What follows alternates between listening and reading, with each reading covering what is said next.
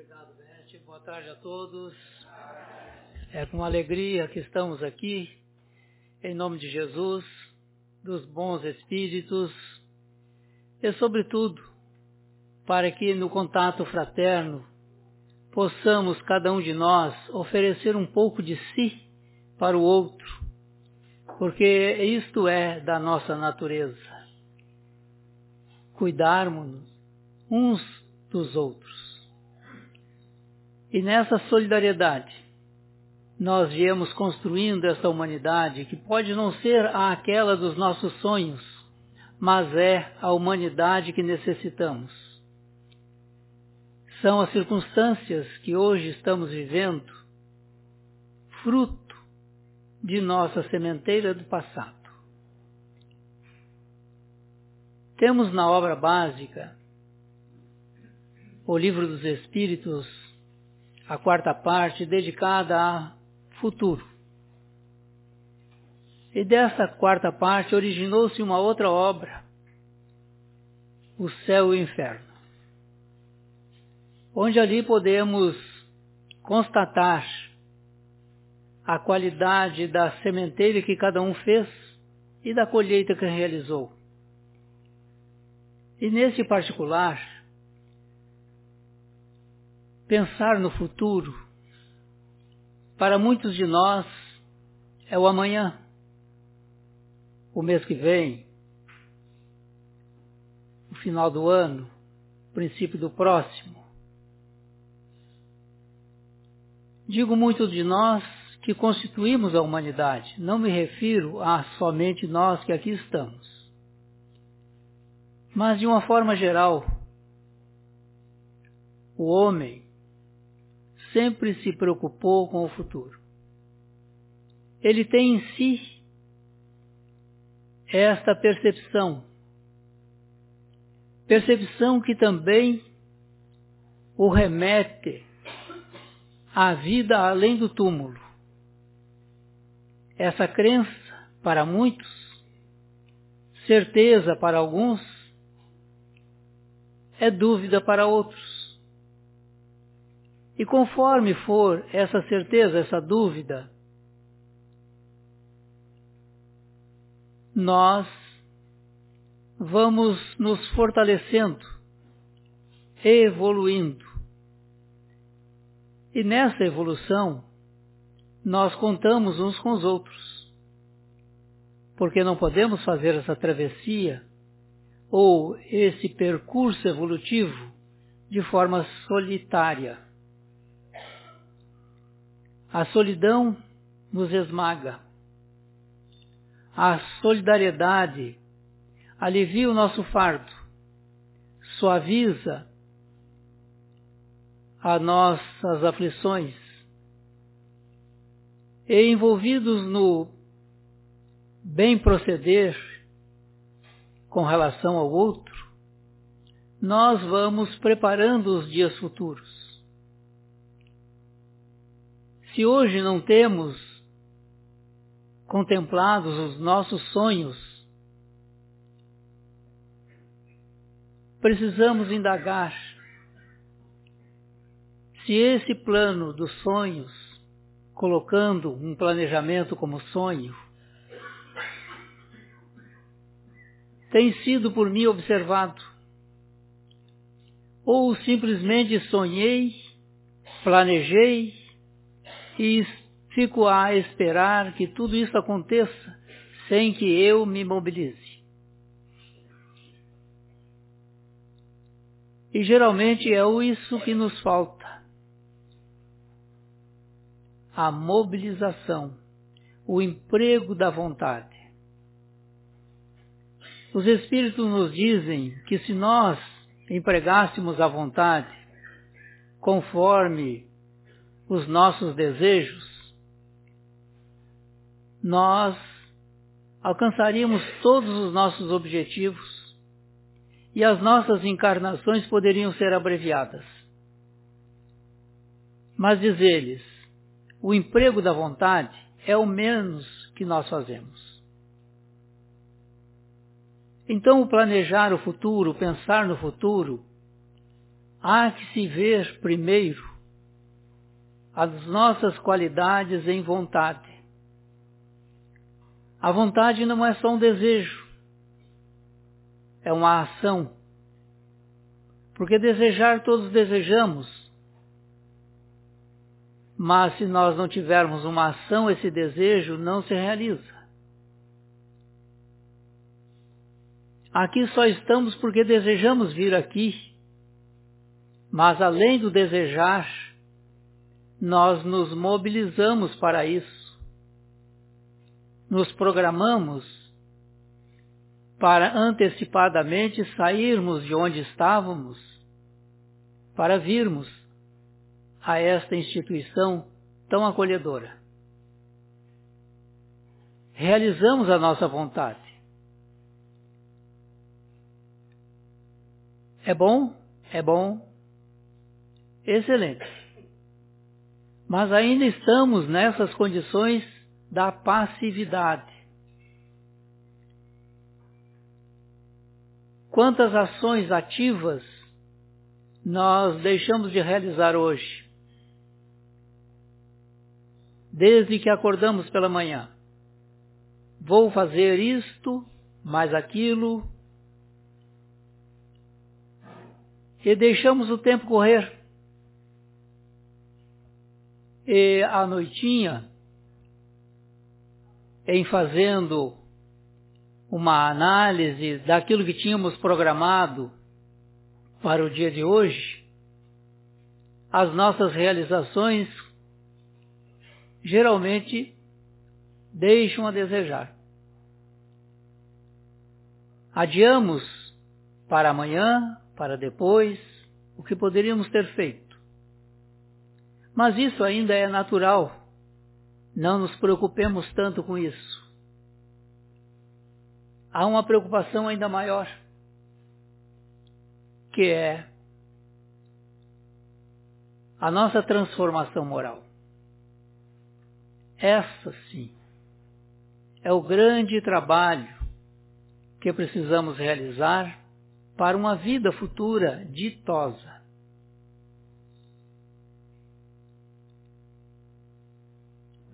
Mas como começarmos a nos moralizar?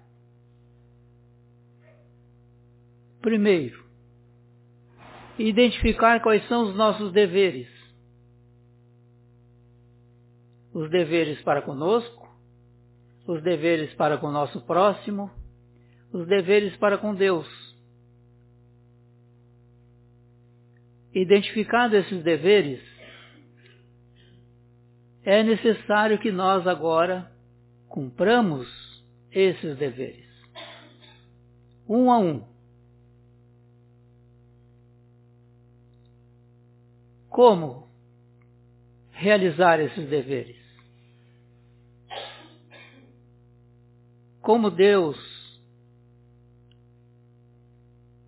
é nosso Pai amoroso e nós não somos órfãos,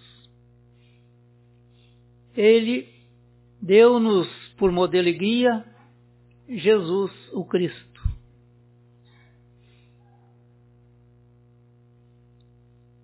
E esse modelo e guia orienta-nos a fazer aos outros o que gostaríamos de receber do outro. É um pensamento milenar que Jesus se apropriou e destacou para que nós tivéssemos lembrança. Antes de Jesus tivemos quantos e quantos missionários, os profetas, os pensadores, tudo para nos auxiliar a cumprir os nossos deveres.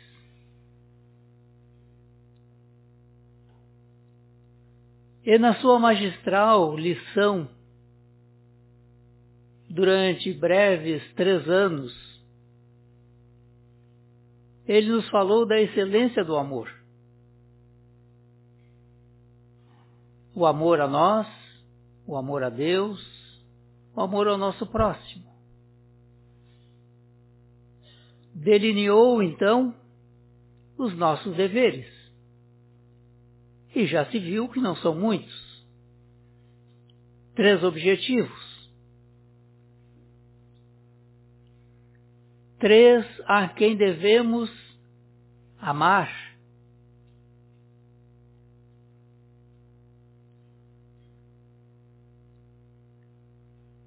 Mas como eu falei, no dia de hoje, quantos planos nós traçamos e estamos adiando. Então não estamos cumprindo ainda o dever para conosco mesmo. Não estamos nos amando tanto quanto achamos que nos amamos.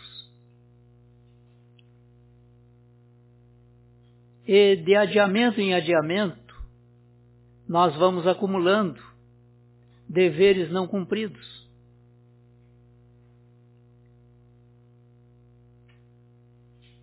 Mas nós temos um período para isso. Pensar no futuro é saber que temos um período de manifestação física utilizando esse corpo de manifestação que hoje vestimos ele. Ele tem uma duração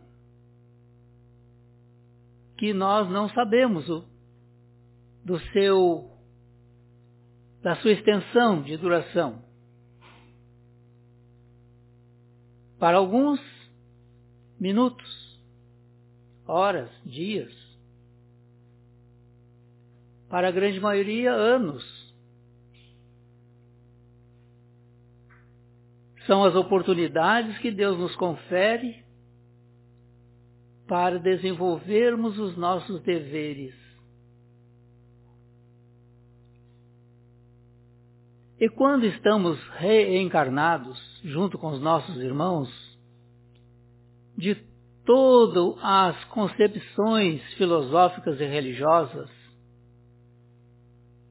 de todo o aparato de pensamento humano, nós vivemos uma diversidade. Embora mantenhamos a nossa individualidade, a nossa individualidade precisa respeitar a individualidade do outro. Quantos de nós ainda somos aquelas criaturas dominadoras?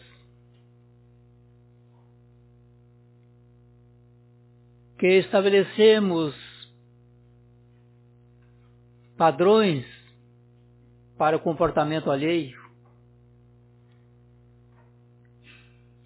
estabelecemos minúcias de como o outro deve se comportar e ficamos na fiscalização de tudo isso. Mas cabe nos perguntar: isso é amor? Ou é orgulho e egoísmo? Outro, outra questão que precisamos estar atentos.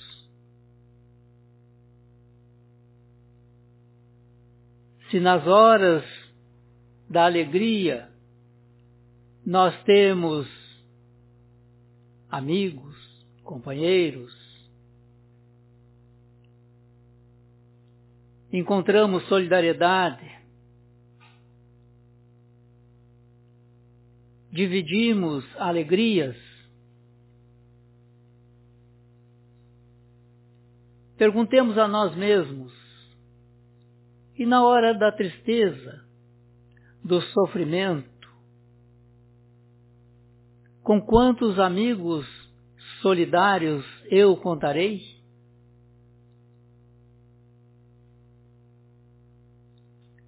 vamos encontrar no Evangelho de Jesus, com relação à família, uma constatação que até os dias de hoje nós não solucionamos. Um pai e uma mãe cuidam de vários filhos. Mas esses vários filhos não conseguem cuidar de uma mãe ou de um pai. O que está errado? Isso não é de hoje. Isso faz parte da nossa evolução. E pergunto, e os meus deveres de filho para com meus pais? Onde estão? Na hora que eles mais precisam? Porque na hora que eu precisei, eles não mediram esforços para cumprir com os deveres deles para comigo. E o Evangelho nos fala da ingratidão dos filhos. Se nessas relações humanas da nossa estrutura social nos descuidamos desses deveres, perguntemos para nós mesmos se eu estou cumprindo os meus deveres para com Deus. Esse mesmo Deus que nos trouxe até aqui, e que no seu amor nos sustenta. Vela por nós. E afiançam-nos os benfeitores que no, os nossos sinceros pedidos são por Deus apreciados e respondidos. Talvez não conforme o nosso capricho, mas conforme a lei de Deus. Estamos pensando no nosso futuro? Como estamos tratando o nosso semelhante que não nos trata bem? Ou aquele que nos quer mal? Ou aquele outro que nos agride. Como estamos tratando essas criaturas?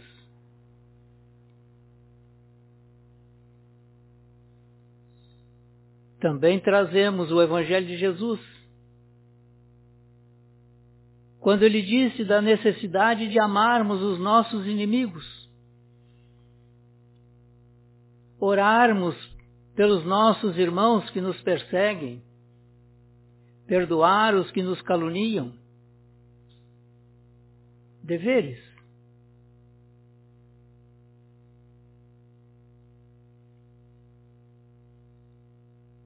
É muito fácil amar quem nos ama. Porque ainda estamos nesse ambiente de troca.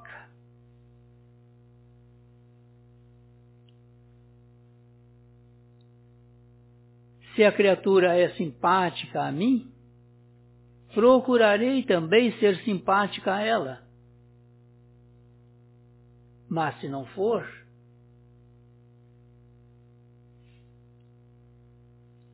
o meu despeito ou o meu desinteresse por ela.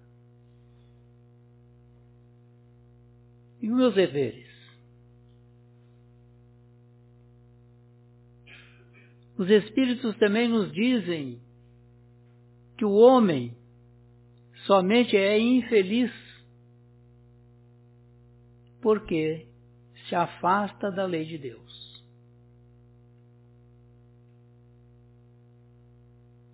Que lei é essa? Na sintética lição de Jesus,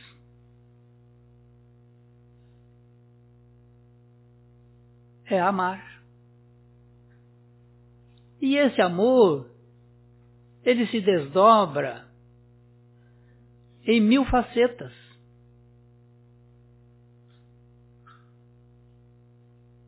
Que não precisamos de muito esforço e nem de muita vontade para isto.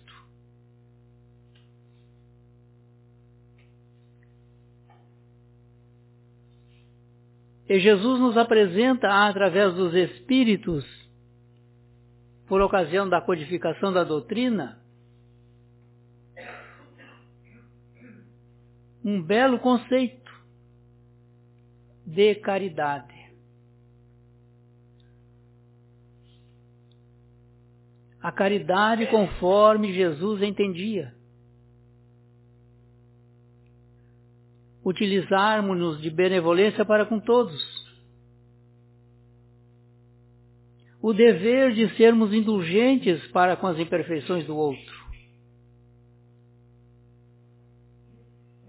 E perdoar todas as ofensas. Aí está a caridade.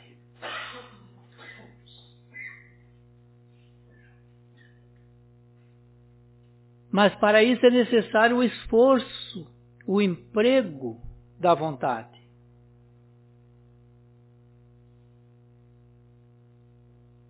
Fazer o bem a todos, até mesmo àquele que nos faz o mal.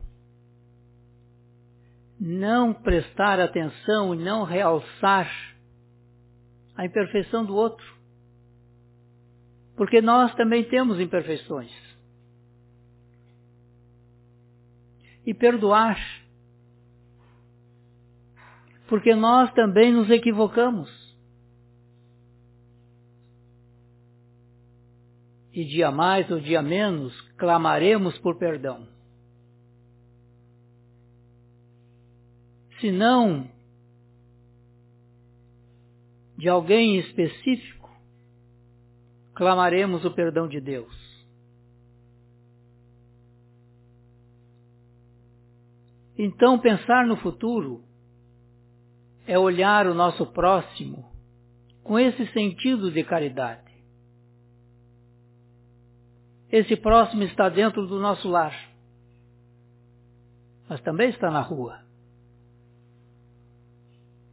Está naquele outro que agora, alcançado pela justiça do homem, está num presídio. O nosso próximo é aquele irmão que observamos praticando um ato injurioso, um crime, é nosso irmão. Estamos pensando no futuro? Quais as emoções que alimentamos quando observamos um ato de agressão de um irmão nosso a outro? Quais as emoções que estamos trabalhando em nós? Isso é pensar no futuro.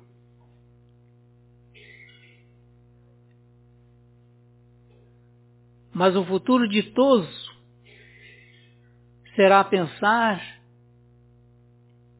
através de uma oração em favor do criminoso. De uma fervorosa oração em favor da sua vítima.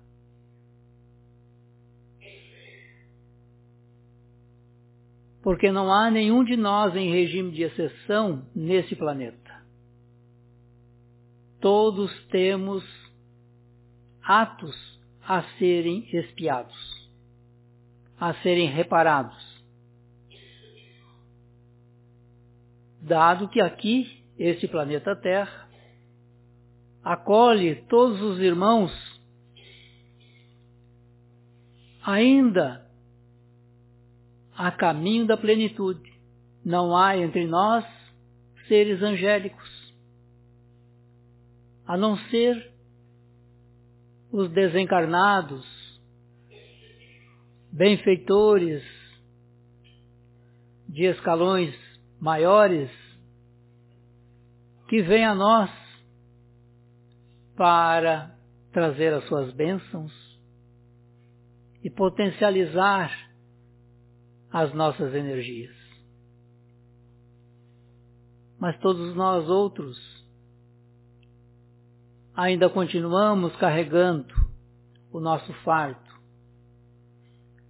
Fardo composto por imperfeições e porque nos movimentamos nas imperfeições, agredimos os nossos irmãos, mesmo sem o desejar. O apóstolo Paulo foi claro em questionar-se e buscar solução para isto, dizendo ele: por que eu não faço o bem que quero, mas continuo fazendo o mal que não quero? Evolução. Isso é pensar no futuro. É analisarmos o nosso dia conforme nos ensinou Santo Agostinho. A cada final de, de dia, indague o que tu fizestes, o que deixou de ser feito. Todos os teus planos para esse dia tu colocou eles em ação, executou as tarefas que tu mesmo que impuseste? Fizeste o bem que desejou pela manhã fazer, mas que no transcorrer das horas tu esqueceu? Protelasse a ajuda para alguém que estava em necessidade? Não deste atenção a quem te pediu? Não fostes amável com a criatura com quem tu te relacionou?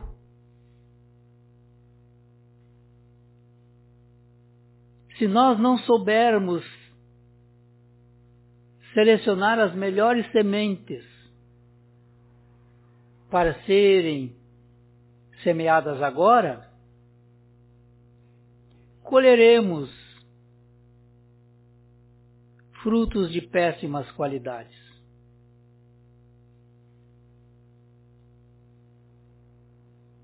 O futuro não se refere somente o além-túmulo. Mas nós precisamos pensar também na próxima reencarnação. Como gostaríamos de sermos na próxima reencarnação?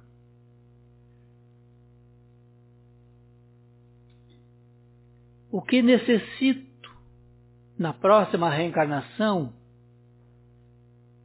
para que ela seja conforme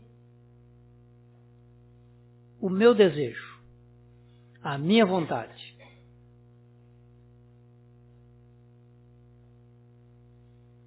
Quem serão os meus pais? Porque muitos de nós quando jovens, costumamos dizer, não merecemos os pais que temos. É um rompante. Porque nós nos escolhemos. E se nós não escolhemos por livre e espontânea vontade, nós aceitamos por oferecimento.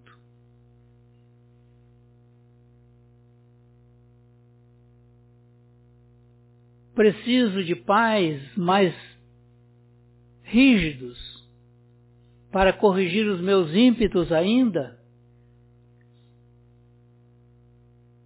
Ou necessito de pais mais compreensivos? De pais mais presentes?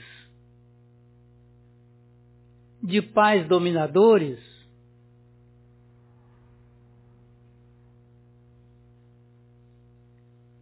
Isto é pensar no futuro.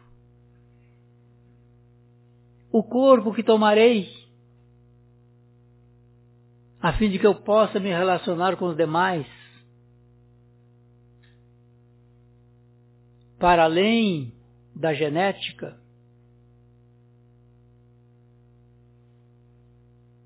como gostaria de ter esse corpo. A família onde eu reencarnarei, aos moldes da que hoje eu tenho, como estou desenhando essa família no futuro.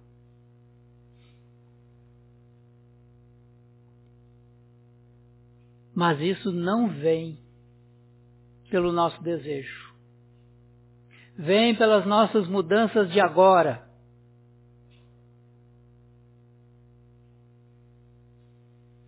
Vem pelas minhas atitudes de hoje.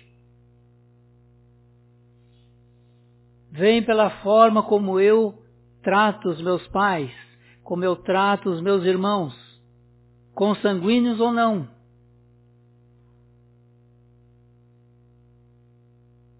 Vem conforme eu me esforço em domar os meus ímpetos egoísticos, em abrandar a minha expressão de orgulho,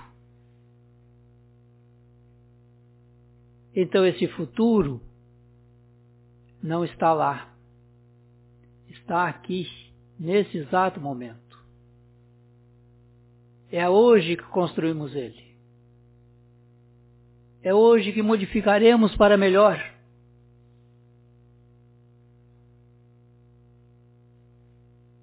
É hoje. Que ensaiamos o perdão. É hoje que ensaiamos o amor. Para na próxima reencarnação amar pelo menos alguém um pouco mais do que amamos hoje. Que eu possa perdoar um pouco mais e mais rápido do que hoje eu faço. Para que eu possa hoje prestar atenção no meu próximo, para na próxima eu me dar um pouco mais a ele.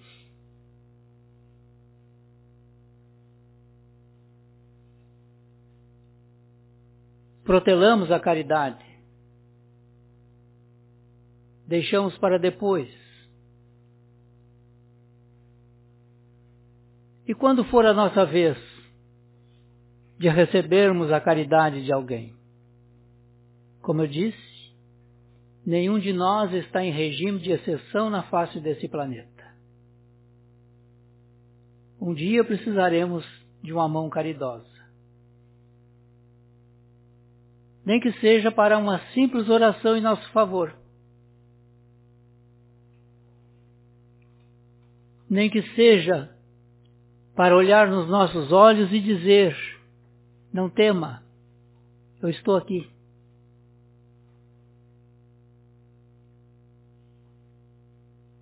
Precisamos uns dos outros. E Deus nos confere essas oportunidades. Principalmente quando estamos reencarnados. Porque estamos unidos com díspares, diferentes de nós, uns dos outros. Sentimentos, amor, emoções, graus de inteligência, de conhecimento, de moralidade. Ao passo que desencarnados, nós estaremos com os afins.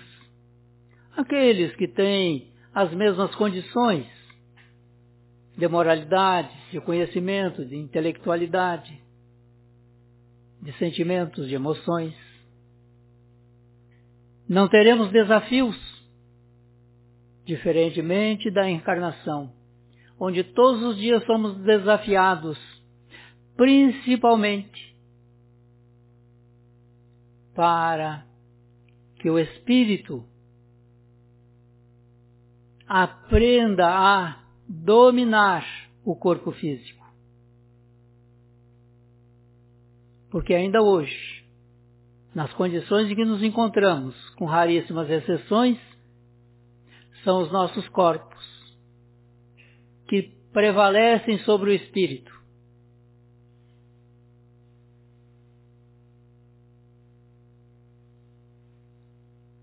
Enquanto estivermos nessa condição da prevalência da matéria sobre o espírito, permaneceremos ainda nessa condição de espíritos necessitados, habitando mundos de provas e expiação. Porque nos mundos melhorados, regeneradores, já teremos uma certa ascendência sobre os nossos corpos.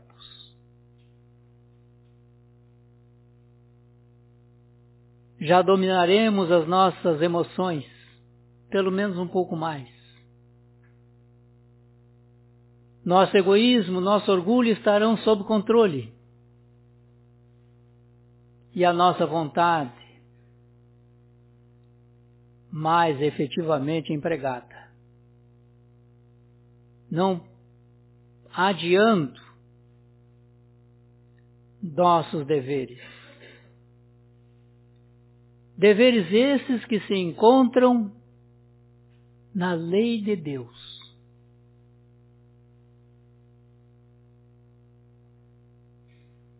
Sintetizada pelo Mestre no amor. O amor que nos une. Mesmo que não sintamos, mas nós nos relacionamos pelo amor. Cada um que aqui está com o seu amor, sustenta esta instituição. E os que compõem essa instituição com amor também recebem amorosamente quem aqui vem nos visitar. Por isso, agradeço do fundo do coração a visita que cada um está fazendo a mim e a todos os demais dessa bela instituição. Muito obrigado.